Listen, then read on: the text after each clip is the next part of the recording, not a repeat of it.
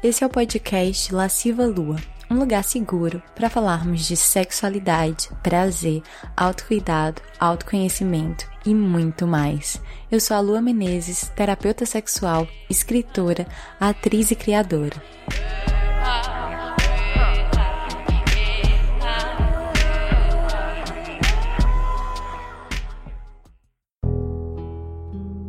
Essa temporada do podcast é patrocinada pelo curso Jardim das Delícias, um curso online para mulheres sobre prazer e sexualidade feminina, para se juntar a essa comunidade de deusas que se empoderam dos seus corpos. Basta acessar o site www.lascivalua.com. Bem-vindas, bem-vindes, bem-vindos ao podcast mais delicioso desse Brasil. Estamos de volta com a nossa terceira temporada e eu tô muito animada porque os temas dessa temporada estão maravilhosos. E para abrir as portas desse novo ciclo, eu quero trazer um tema que diz respeito e que interessa a todo mundo, ou que pelo menos deveria interessar: autoconhecimento uma palavra grande que tem sido muito usada e que, como todas as palavras grandes que são repetidas muitas vezes, pode correr o risco de perder o seu sentido mais profundo. Nesse episódio, eu vou responder algumas perguntinhas que a princípio parecem óbvias, como: o que é autoconhecimento? Para que serve o autoconhecimento, por que você deve buscar o autoconhecimento e como colocar ele em prática. E essas respostas são essenciais para a gente construir uma vida melhor.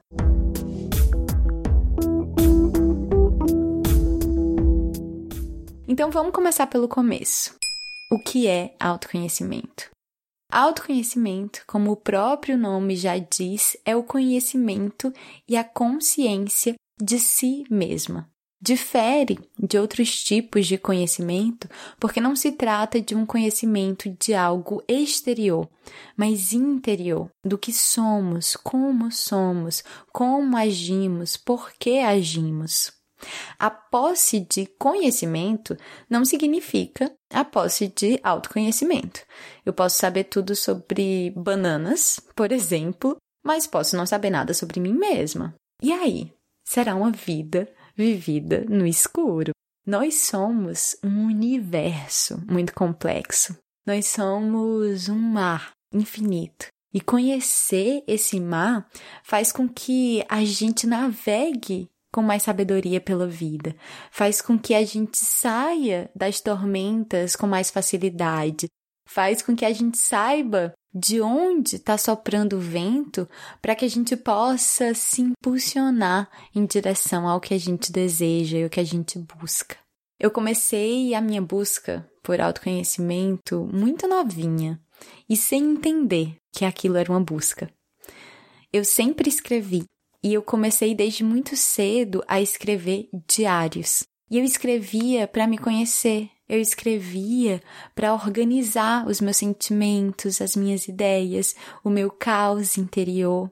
Foi muito depois que eu entendi que a escrita foi a minha primeira ferramenta de autoconhecimento e o primeiro mergulho que eu dei em mim mesma. Mas realmente foi só o primeiro mergulho. Depois disso, mergulhei de cabeça, porque eu estava interessada em descobrir as minhas profundezas, descobrir os meus mistérios, me entender, entender que tesouros estavam ali guardado nesse mar, que monstros estavam ali me assombrando e sem sombra de dúvidas, o autoconhecimento é a viagem mais imperdível que eu já fiz. Acho que o melhor comprometimento que eu já fiz foi com o autoconhecimento. Porque é o autoconhecimento que tem me libertado, é o autoconhecimento que tem me trazido as maiores recompensas e os maiores aprendizados, e é o que tem me feito não só evoluir como ser humano, mas construir uma vida cada vez mais plena, cada vez mais significativa e satisfatória. Eu realmente acredito que um dos motivos cabais da gente sofrer tanto é por falta de autoconhecimento. O autoconhecimento salva e eu espero que ao final desse episódio você possa entender por que eu falo isso com tanta convicção. Pois bem, a gente vive numa sociedade doente que adoece a gente. Não dá para negar que a gente está sofrendo, que a gente está angustiada, que a gente está perdida. E essa sociedade, ela não incentiva o autoconhecimento, pelo contrário, para a manutenção da sociedade tal como ela está, cheia de desigualdades, cheia de injustiças e violências, o melhor é que a gente viva no automático. Para que o sistema atual se mantenha, a sociedade conservadora quer pessoas que não questionem, que não mudem a ordem das coisas, que sigam o roteiro de vida e os papéis que foram criados para a gente antes da gente nascer. Acontece que nem sempre esse roteiro de vida pronto é a vida que a gente quer seguir. Nem sempre esses papéis que nos apresentam são papéis que nos cabem. Muitas vezes é exatamente o contrário. São papéis que nos oprimem, deprimem, que apagam o nosso brilho, que nos distanciam da nossa verdade e por isso a gente sofre. É aí que entra o autoconhecimento. Para que a gente descubra, afinal, quem diabos a gente é e o que a gente quer. Que papéis a gente quer assumir? O que faz sentido para a gente e o que não faz? Quanta gente, por exemplo, não cai na armadilha de fazer o que os pais querem que a pessoa faça? E aí a pessoa chega lá na frente e se descobre infeliz, insatisfeita, trabalhando ou estudando com uma coisa que não tem nada a ver com o que a pessoa gosta, que não faz o coração dela vibrar. E se a pessoa não descobre isso a tempo, a partir do autoconhecimento, mais tempo ela vai gastar construindo um futuro fadado a lhe deixar mais frustrada, mais insatisfeita ou mais infeliz. O autoconhecimento vem para tirar a gente da inércia, do automático, para fazer a gente pensar, refletir, para tirar a gente da inconsciência. A gente vive de maneira muito inconsciente. E eu arrisco dizer que a maioria das pessoas não sabe o que as move e por que elas se movem essa inconsciência gera dor, gera a gente seguir caminhos e depois descobrir que não era isso mesmo que a gente queria fazer, não era esse caminho que a gente queria tomar. Mas a gente não teve consciência antes, porque a gente não estava conectado com a gente, com a nossa verdade, com os nossos anseios. Tem gente que diz que a ignorância é uma benção. Eu absolutamente discordo disso. Isso para mim é uma grande besteira, porque a ignorância não faz você sofrer menos, faz você sofrer sem saber por quê. Escolher a ignorância não é um atalho para a felicidade. Vou compartilhar uma história minha. Um dos caminhos que eu busquei para me conhecer mais, depois da escrita, foi a terapia, santa terapia. E na terapia eu trabalhei muito a minha questão do medo do abandono. Em relações amorosas, eu sempre tive um medo muito grande de ser abandonada. E na terapia eu descobri que esse meu medo do abandono vinha da minha relação com meu pai, porque quando eu tinha quatro anos, meu pai foi embora de casa e eu me senti muito abandonada. Eu era só uma criança e eu não tinha estrutura psicológica para entender a saída do meu pai. Então eu entendi aquilo como um abandono e que a culpa daquele abandono era minha.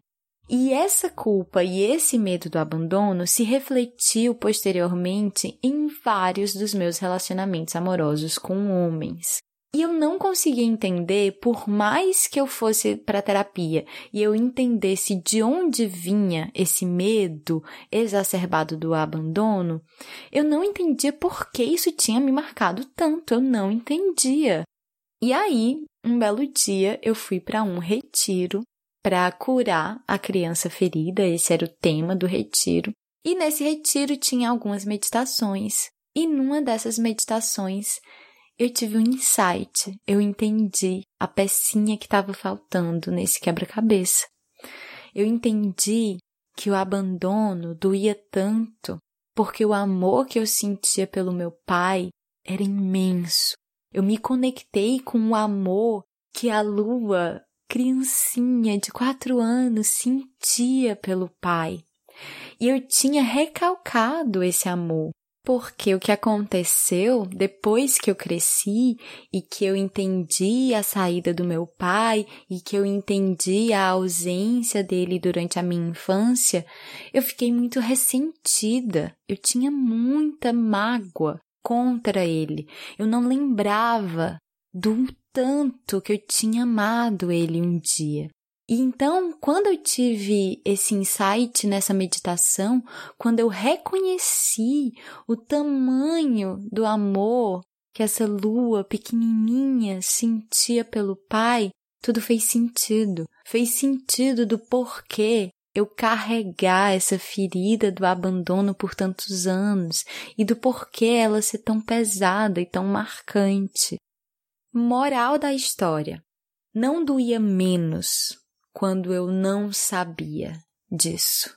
Doía mais. E quando eu soube, quando eu tomei consciência, foi o primeiro passo para eu conseguir me libertar, porque aí já não havia a angústia de não saber porquê, de achar que não fazia sentido. Não, eu vi a lógica da minha criança, eu vi a lógica dessa dor. Eu vi a psicologia por trás disso e a partir daí aconteceu uma cura muito profunda, porque eu me lembrei também do amor que eu sentia pelo meu pai e eu pude me reconectar com isso para me ajudar nesse processo de perdão e de reconexão da minha relação com ele. Um aspecto essencial do autoconhecimento é a autoobservação a capacidade de se observar com um certo distanciamento, para que você possa se enxergar e diferenciar, identificar o que você está pensando, o que você está sentindo, o que você está expressando, como você está agindo e observar o que está por trás de tudo isso, observar quais são os padrões, sejam eles padrões emocionais, padrões mentais, padrões comportamentais, que muitas vezes quando a gente está no automático, agindo inconscientemente, a gente repete padrões que não são bons para a gente, que não nos servem e, mais uma vez, a gente sofre. Então, tomar consciência desses padrões é essencial para se libertar dos padrões que não servem e para cultivar padrões mais saudáveis. Eu vou trazer alguns exemplos para ficar mais claro. Vamos começar falando de padrões emocionais, ou seja, que emoções você costuma sentir e como você costuma sentir. Vou trazer mais uma história da minha vida. Lá no início da minha vida sexual e amorosa, eu tinha um padrão de me interessar por caras que não me davam bola. Então, se o cara fosse muito legal, demonstrasse demais gostar de mim, eu não gostava do cara. Eu só gostava de caras difíceis e distantes. Mas por quê? Justamente porque eu estava repetindo um padrão emocional cuja raiz vinha lá da minha infância. Quando meu pai saiu de casa e eu tinha quatro anos, essa foi uma ruptura tremenda na minha vida. E depois disso, a relação com meu pai virou uma relação distante. E esse era o amor que eu conhecia. O primeiro homem que eu amei, o meu pai, estava distante, era um homem distante. Então eu cresci achando que eu só poderia amar homens distantes. E eu repetia esse padrão emocional sem me dar conta. E a miúde eu sofria porque esses caras não estavam tão interessados assim. Ou eu fazia de tudo para conquistá-los e quando eu conquistava, não valia a pena, porque nem era uma pessoa tão legal, ou enfim, eu já não queria mais. Quando eu conquistava, eu já não queria mais, por quê? Porque aí ele já não era distante. Porque aí ele estava próximo, estava me dando amor. E esse amor próximo eu não sabia receber, porque eu não tinha referência. Então foi só quando eu tomei consciência disso tudo, depois de muita terapia, foi que eu pude me libertar e quebrar esse padrão, o que, é claro, revolucionou completamente as minhas relações para melhor. Ok, agora vamos falar de padrões mentais. São seus padrões de pensamento. Quais são os pensamentos que se repetem na sua cabeça? Quais são os caminhos que esses pensamentos percorrem? O que é que você sempre pensa? E tudo que você repete mentalmente vira um padrão mental. E isso pode ser muito perigoso se a gente não tá atenta, porque a gente pode se repetir muitas coisas maldosas ou muitos pensamentos negativos, destrutivos. Por exemplo, se toda vez que algo não sai como você esperava, o pensamento que te vem é: ai, como eu sou uma pessoa azarada, nada dá certo para mim. Quanto mais você se repete isso, mais você acredita e você acaba consolidando isso como uma verdade absoluta dentro de você. Ou seja, você transforma isso em crença limitante. Eu não vou me alongar explicando o que é crença limitante, porque já tem um episódio sobre isso, que é o episódio 5 da primeira temporada. Mas basicamente é uma crença que você cria na sua cabeça, que te limita e que você crê nela como uma verdade, mas ela não é. É simplesmente uma coisa que você repetiu tantas vezes que você tornou uma verdade. Vou dar outro exemplo de um padrão mental para ficar mais claro. Por exemplo, o padrão mental de focar na falta. Esse era um padrão que eu tinha muito e que eu tenho que me manter constantemente vigilante para não recair nesse velho padrão. Então, por muito tempo, eu não celebrava o que eu tinha, eu não agradecia pelo que eu tinha, eu focava sempre no que eu ainda não tinha, no que eu ainda não tinha conquistado, no que eu ainda não tinha realizado. E hoje eu faço o exercício consciente de me lembrar de tudo de maravilhoso que eu tenho, que eu já fiz, que eu tenho orgulho, as minhas conquistas, os presentes que a vida me deu. Por quê? Focar na falta me fazia mal, me fazia ficar mais ansiosa, me fazia ser uma pessoa mais ingrata. Então, quando eu tomei consciência de que esse era um padrão mental que não me fazia bem, eu pude começar a mudar e agora toda vez que eu me pego tendo esse tipo de pensamento, que ele volta, é um pensamento que é recorrente, eu faço esse trabalho consciente, racional de dialogar comigo e dizer: não é bem assim. Olha tudo isso que você tem, olha tudo isso que você fez, olha quanta coisa bonita, olha quanta coisa maravilhosa. E isso me ajuda a ficar melhor. Então tá. Falamos de padrão emocional e padrão mental, vamos falar de padrão comportamental.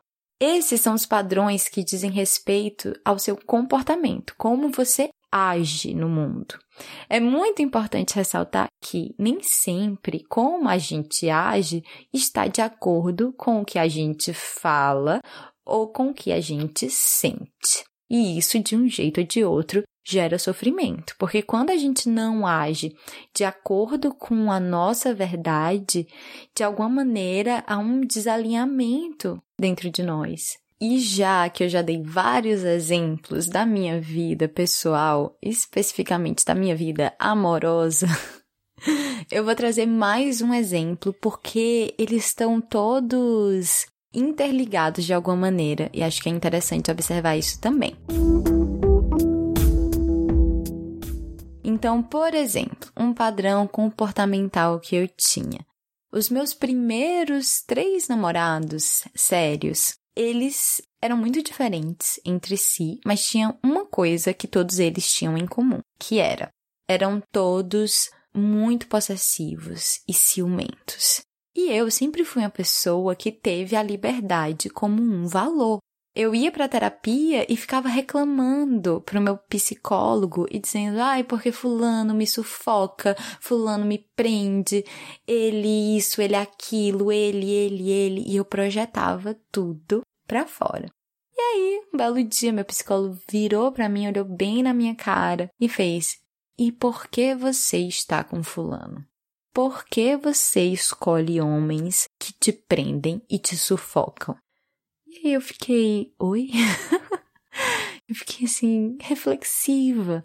E aí eu entendi que por causa do meu medo do abandono, os homens que eu escolhia como namorados, eu acabava escolhendo homens possessivos que me prendiam, porque quando eles me prendiam, eu tinha uma falsa sensação de segurança. Ou seja, eu pensava, ai, ele tá me prendendo tanto, ele me quer junto dele, ele não vai para lugar nenhum.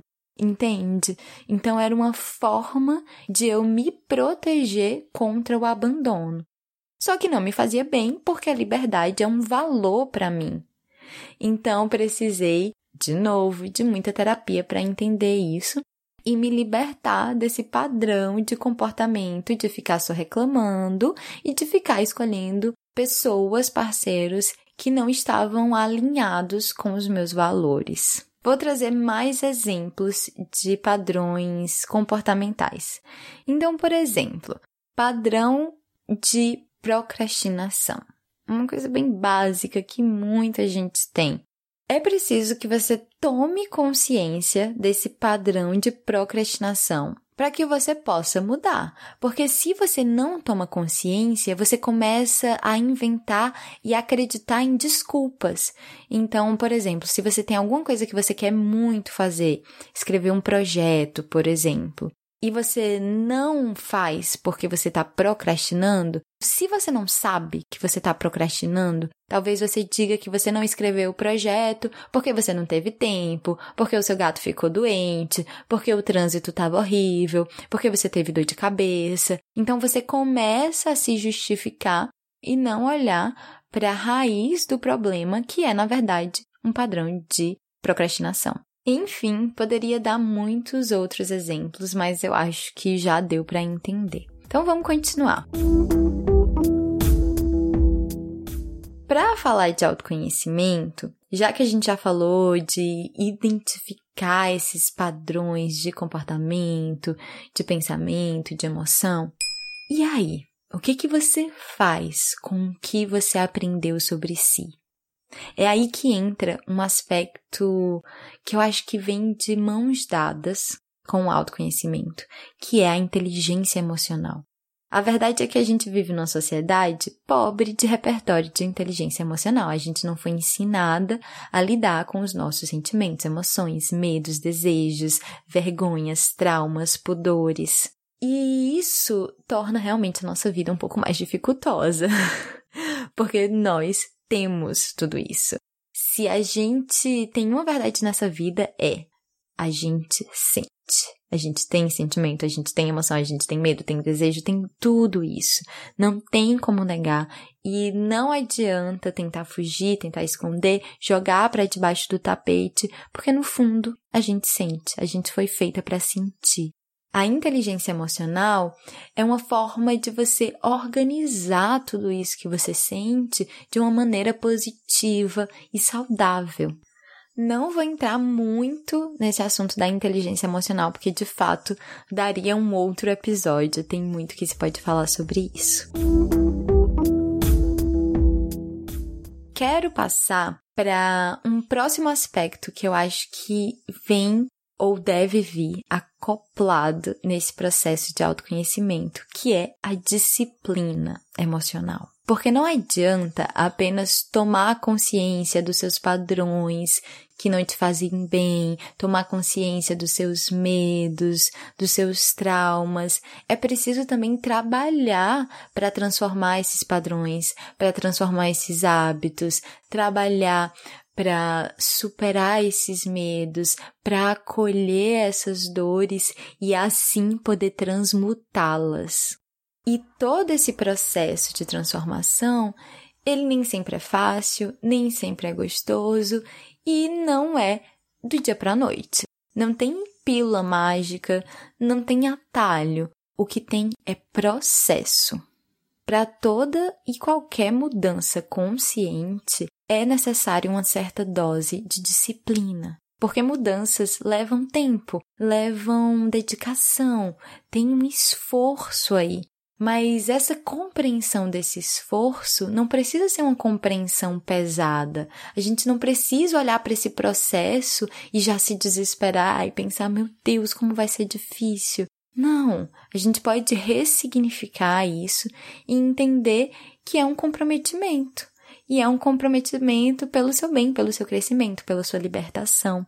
Então, os motivos são muito nobres. E é importante que a gente seja muito paciente com o nosso tempo e o nosso processo, porque o nosso cérebro é preguiçoso. o cérebro quer fazer as coisas sempre do mesmo jeito. O cérebro se acomoda, a gente se acomoda e se acostuma muito fácil com a nossa zona de conforto, que não significa que é uma zona confortável, mas de qualquer jeito, sair da zona de conforto implica desconforto.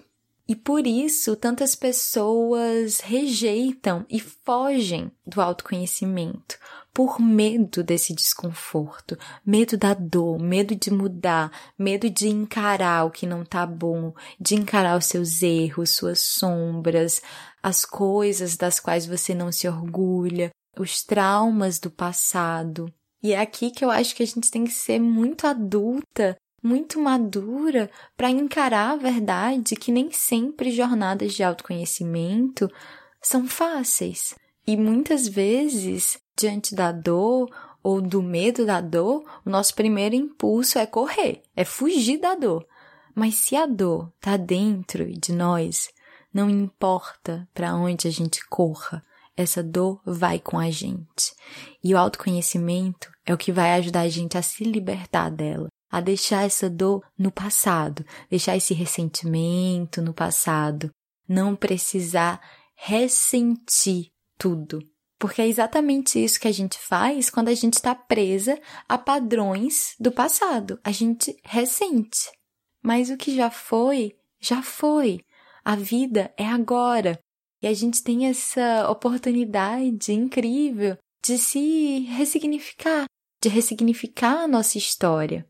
Realmente, autoconhecimento não é para os covardes, é para quem tem coragem. Mas tudo bem ter medo, porque coragem é fruto do medo. Se não tem medo, não tem coragem.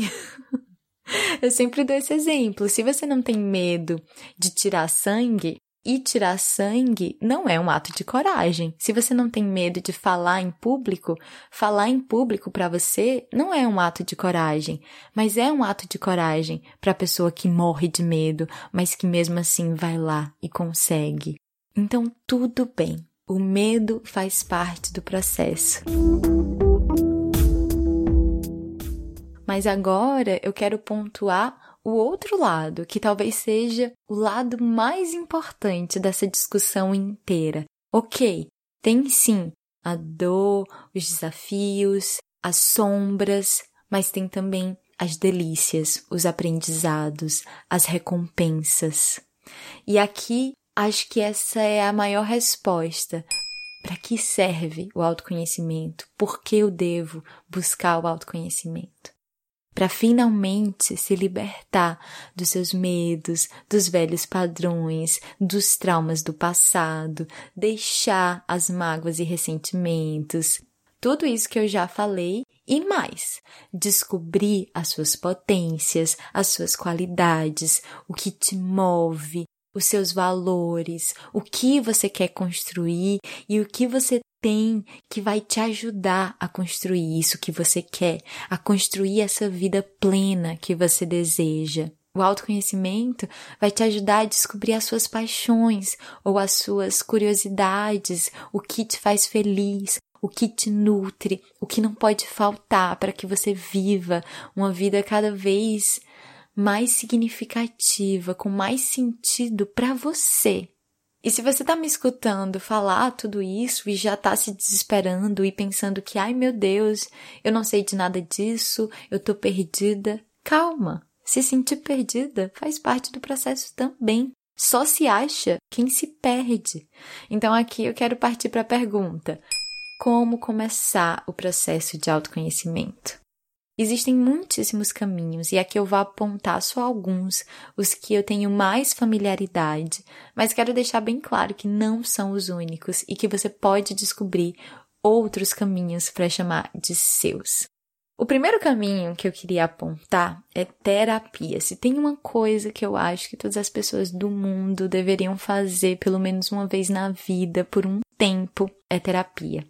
Tem gente que ainda tem preconceito, que ainda acha que terapia é coisa de gente doida ou só para quem tem problema. E primeiro que essa visão é absolutamente ignorante e preconceituosa, e segundo que problema todo mundo tem. E você não precisa ir para terapia com algo específico. Você pode ir para terapia só para se conhecer mais. Segundo caminho que eu quero apontar é o caminho da meditação. Meditar é maravilhoso, mas é uma dessas coisas que é mais difícil falar do que fazer. Parece muito simples, mas nos apresenta vários desafios, porque a gente vive ansiosa, acelerada, numa sociedade que cultua a velocidade de um clique, tudo acontece muito imediatamente e a gente muitas vezes entra nessa corrida desenfreada e a meditação pede pra gente parar, silenciar, escutar. E em teoria parece lindo, você vai sentar, respirar profundamente e silenciar a sua mente. Só que aí de repente o que você vai perceber é que não tem silêncio na sua mente que é uma bagunça, que tem mil e um pensamentos, dos mais sérios aos mais bobos e banais, e é realmente desafiador, demanda muita prática, mas também nos traz muita sapiência sobre como lidar com a nossa mente. Hoje em dia existem várias técnicas também de mindfulness que ajudam muito a desacelerar e conectar com o corpo. Além desses dois caminhos, eu quero frisar que é muito importante não fazer do autoconhecimento uma busca só mental ou intelectual, porque afinal de contas, nós somos um corpo inteiro, não só mente. Então é importante que o seu autoconhecimento também seja um autoconhecimento do seu corpo, da sua sexualidade. Então, por exemplo, yoga é um dos meus caminhos favoritos para me autoconhecer, porque une justamente corpo e mente. Mas talvez você encontre outros caminhos, por exemplo, dança ou artes marciais, enfim, o que quer que funcione para você. E já que a gente está falando de corpo, não tem como não falar de sexualidade. Sério, não dá para excluir essa parte tão importante do nosso ser. A sexualidade faz parte de quem a gente é. Se autoconhecer é também conhecer o nosso lado mais sexual, a nossa natureza sexual. Então, se masturbar e até mesmo o sexo podem ser oportunidades maravilhosas para você se autoconhecer, porque se você os faz com presença e atenção, você vai estar tá se observando, você vai estar tá percebendo que caminho sua mente percorre, que pensamentos vêm nessa hora, que sentimentos vêm nessa hora, e tudo isso faz parte do processo de autoconhecimento. Além disso, você pode descobrir o que te trava, o que te bloqueia, o que te excita, o que te libera, e tudo isso vai fazer com que você se conecte melhor com o seu prazer. Então, o autoconhecimento não conecta a gente só com as dores, mas também com os prazeres. Esse é o ponto que eu quero deixar muito claro. O autoconhecimento também traz muita coisa boa. E eu acredito que no final, ainda que o caminho nos apresente alguns obstáculos, o final é positivo. Porque aprender sobre a gente é positivo, é bom. Fora isso, ler, estudar, fazer cursos de autoconhecimento, tem tanto material disponível, tem tanta coisa de graça, tanta coisa na internet, tem muitos caminhos para se autoconhecer. E o simples fato de você se observar, de você ligar essa observadora dentro de você, já é uma estratégia de autoconhecimento.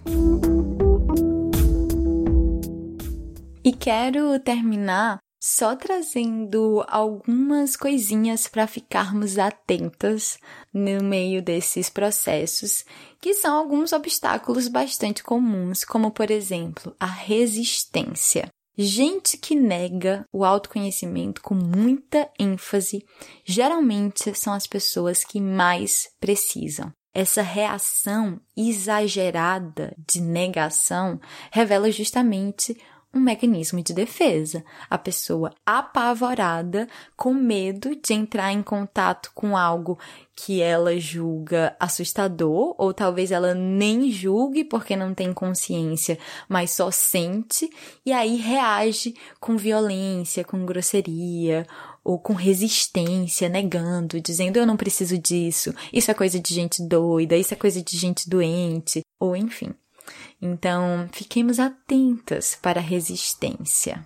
A resistência também pode se apresentar de maneiras mais sutis, na forma de desculpas, justificativas que não são reais, e ela vem muito misturada às vezes com a famosa autossabotagem.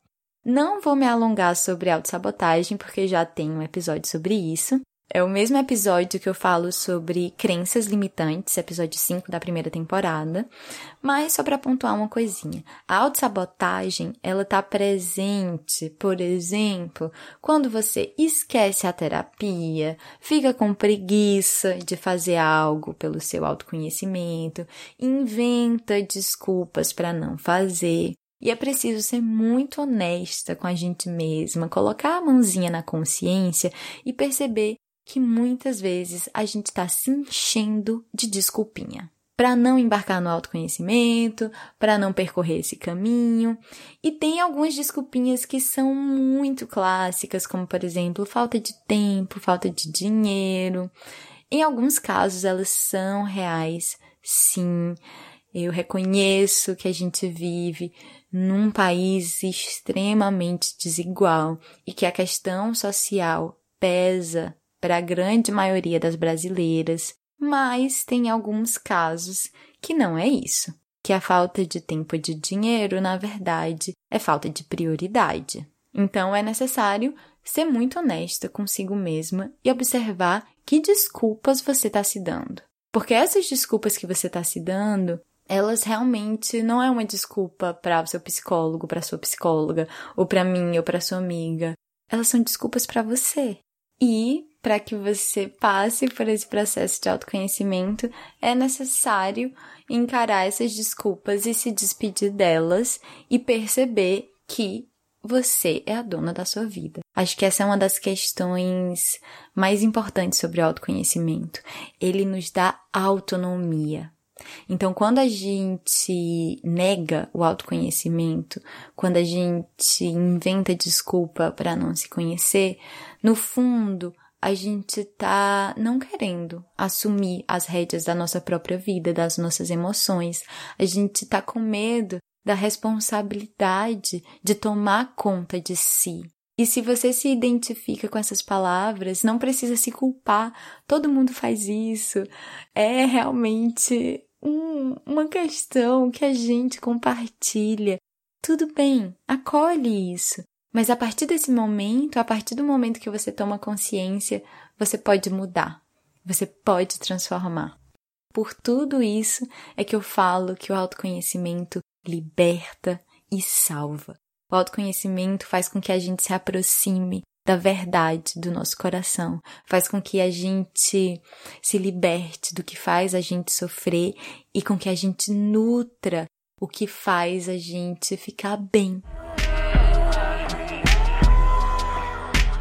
A sugestão lasciva de hoje é uma série da Netflix que chama The Goop Lab, que é uma série de documentários sobre terapias alternativas, caminhos alternativos de autoconhecimento e resolvi sugerir essa série justamente para a gente ver que existem muitos caminhos para sair um pouquinho da caixinha do que é o autoconhecimento convencional e ver que existem realmente jornadas alternativas, místicas, não convencionais, malucas. E o importante é que você encontre o que funciona para você, o que faz sentido para você.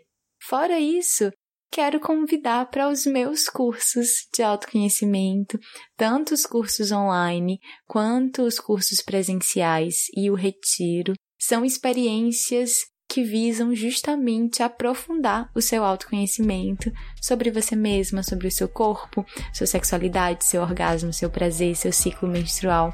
Então, se você sentiu o chamado, você será muito bem-vinda e você pode encontrar mais informações no meu site www.lascivalua.com.